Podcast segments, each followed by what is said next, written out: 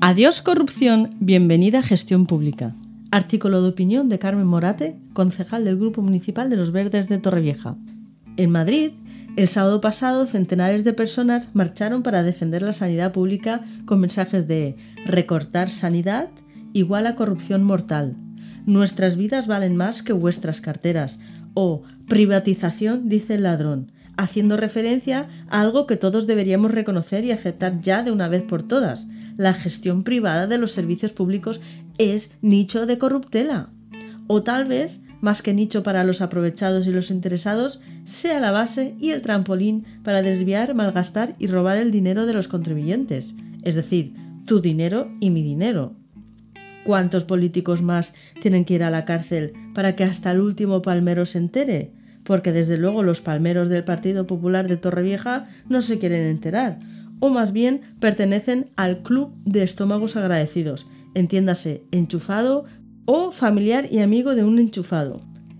Ese mismo sábado en el que estos madrileños reivindican la única manera ética de dirigir la atención básica de la salud del ciudadano, aquí en la plaza del Ayuntamiento de Torrevieja montan una fiesta con escenario, micrófonos y pantalla. Faltaron las banderitas para poder llamarlo meeting, en la que hablaron miembros del Partido Popular exigiendo al gobierno de coalición de la Generalitat que Rivera Salud, la empresa específicamente creada por bancos únicamente para este fin, el de hacer negocio con la sanidad, siga administrando el Hospital de Torrevieja y sus respectivos ambulatorios en la zona, que por cierto, Rivera Salud les debe la construcción de algún que otro centro de salud a sus usuarios.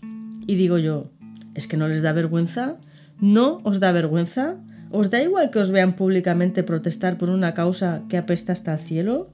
¿Estáis pidiendo que el hospital de Torrevieja siga siendo, en cuestiones laborales, como un mercado de enchufes en el que entras antes por tus amistades que por tus méritos? ¿En el que ya de por sí las condiciones laborales y el suelo son peores que de cualquier funcionario equivalente?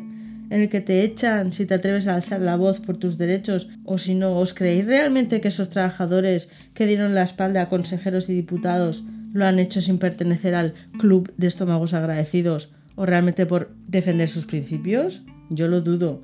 ¿No será que más de uno se ve obligado y tiene miedo de expresar su opinión? Claro que sí, ya te lo digo yo. Y lo sé porque nos lo cuentan a los concejales de los verdes en voz baja para que no se entere nadie. Y he aquí cuando cobra un gran sentido la creación de la plataforma por la sanidad 100% pública y de calidad que me representa y representa a tanta gente que hemos salido a apoyar sus actuaciones y también representa a esa gente que por miedo a represalias no han podido salir a mostrar su soporte. De parte de todos, gracias por el esfuerzo de aclarecer la opacidad con datos y ejemplos verídicos, no como otros que argumentan o más bien manipulan con datos completamente sacados de contexto. Claro, hay un ahorro de 45 millones al año, dice la sindicatura de cuentas, pero los trabajadores cobran menos y cada médico tiene que atender a más pacientes. También dice eso la sindicatura de cuentas. No hace falta saber leer entre líneas para entender que el ahorro equivale a la bajada de calidad en atención. ¿Y por qué querríamos los ciudadanos que se ahorre nuestra salud? ¿Estamos locos o qué? La sanidad no debe ahorrar en la atención de nuestros problemas de salud ni en la prevención. Pero Rivera Salud sí que ahorra dinero no mandando todas las pruebas que debería, teniendo menos camas de las que debería, atendiendo con menos personal de la que debería, haciéndoles trabajar más horas de las que deberían, no derivando los pacientes a los especialistas que deberían, y un largo etcétera de perjuicios que sufrimos los que dependemos del Departamento 22 en Torrevieja. Los que defienden la privatización de nuestra sanidad argumentan también diciendo que la gente está contenta. Por ejemplo, los ingleses, nacionalidad extranjera que más abunda en esta zona, pero permítanme decir que su opinión no debe ser ejemplo, ya que precisamente Inglaterra tiene un sistema de salud lamentable. Lo sé porque lo he vivido. Con lo cual no es de extrañar que estén satisfechos con la atención completamente gratuita y universal que reciben aquí en España. Pero la falta de médicos especializados aquí en este hospital salta a la vista, negativamente, es así.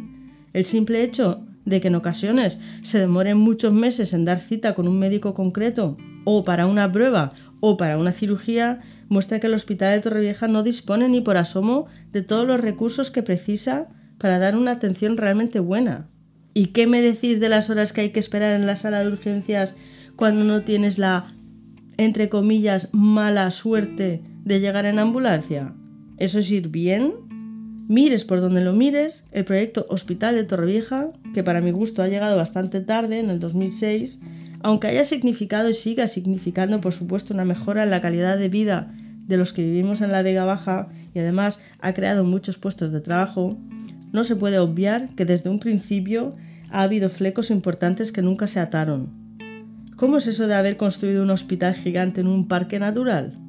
¿Cómo es posible que la constructora no haya desdoblado la carretera que da la Nacional 332 para que pasen bien las ambulancias? ¿Por qué no hay una acera para que caminen las personas sin peligro hasta ese hospital? ¿Ves que todos son despropósitos que envuelven el pelotazo que ha dado lugar a tantísimos casos de corrupción durante muchos años con total libertad? Porque ha gobernado el Partido Popular a sus anchas a nivel estatal, en la administración autonómica, en la diputación y a nivel local también como se suele decir, ellos se lo guisan y ellos se lo comen. Se han montado su chiringuito para repartirse el pastel entre políticos, empresarios y directores de bancos, tal vez incluso conscientes de todas las posibles consecuencias, pero que por falta de control se traducen a un mínimo porcentaje de involucrados que han llegado a ver una celda por dentro. Con todo esto que se sabe, y si no lo sabes pero quieres enterarte, puedes leer los siguientes libros: Junkies del Dinero y Tierra de Saqueo de Sergi Castillo. Él te cuenta al detalle cómo las grandes tramas de corrupción de la comunidad valenciana, cuyo saqueo supera los 15.000 millones de euros, sí, sí, 15.000 millones, han estado relacionadas de algún u otro modo con la Consejería de Sanidad.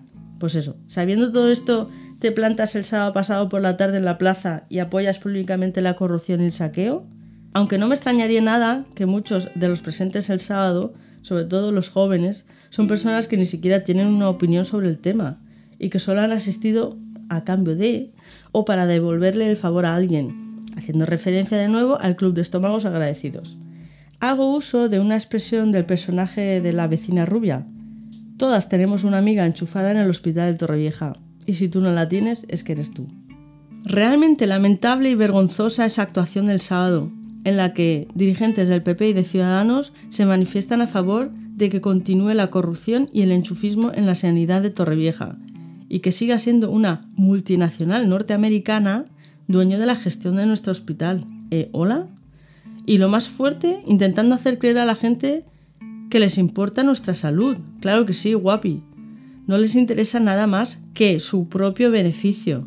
Lo han demostrado en incontables ocasiones y lo están demostrando ahora mismo con la falta de apoyo económico en los presupuestos para los sectores perjudicados por esta crisis sanitaria y más alarmante aún dejando de la mano de Dios el Departamento de Bienestar Social, que lo están sacando adelante los trabajadores como buenamente pueden, pero con muchísimo atraso.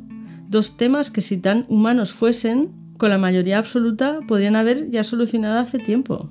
El gobierno del Botanic, bajo mi humilde opinión y la de toda la izquierda, una aclaración, la izquierda es un movimiento político conocido por su lucha a favor de la clase trabajadora y la igualdad. Lo digo por si hay algún despistado por aquí. El gobierno del Botánico está haciendo todo bien. El retorno a la gestión pública, que nunca debería haber sido privada, será bueno para todos los implicados, para la administración, el personal sanitario y los ciudadanos. Así que adiós enchufismo y corrupción y bienvenida a la gestión pública 100% universal y de calidad.